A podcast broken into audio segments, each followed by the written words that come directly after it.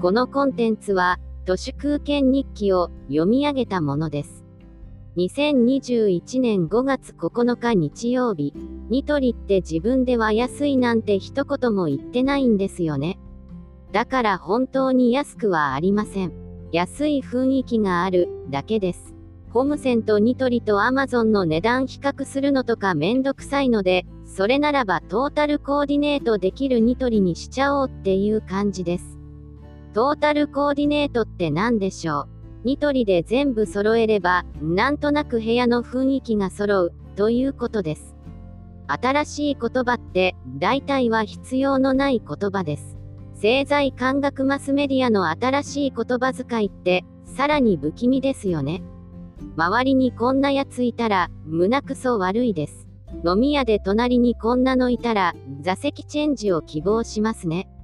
学歴のエリートに己の命運を任せて、76年前ひどい目にあった記憶も、ほんの10年前には、東日本が住めなくなる寸前まで行ったことも、私たちはすっかり忘れてしまっていて、鶏未満なんじゃないかなと思います。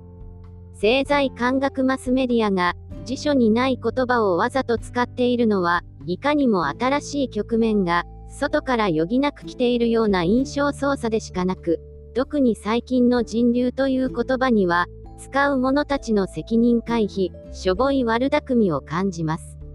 ああ、人の流れのように、緩やかに、いくつも時代は過ぎていくとでも、思っているのでしょうか。夜の街のせいにできなくなり、次はもう人の流れのせいにしてしまえ、ということですけど、人の流れが問題なのではなく、人による災い、つまり人災です。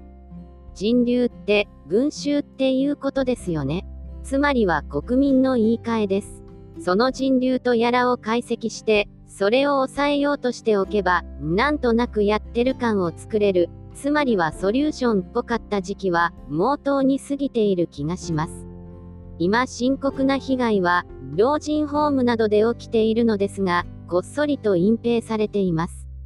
ありとあらゆるソリューションは、コモディティ化していきますが、スマホの GPS データを数えているだけの人流解析ソリューションなんて、最初から何の意味も価値もありません。大阪の人口10万人あたりの死者数は、インド人もびっくりの高い状態みたいですが、コロナ禍の深刻さが隠されて、人の噂で感染や死者の存在感が周りに広がって、ようやっと人の流れが静まるのでしょう。その時がやがて来るまで、止めどなく、空が黄昏に染まるだけです。とは言いながら、朱子学カルトも私の勝手に作った言葉なので、他人のこと、とやかく言えませんけど、朱子学カルトの川流れのように、彼らはどこへ向かって流れていくのでしょ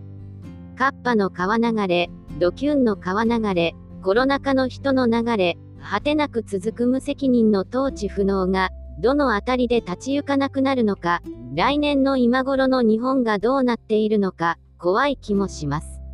以上、本日も最後まで、誠にありがとうございました。人の行く裏に道あり花の山。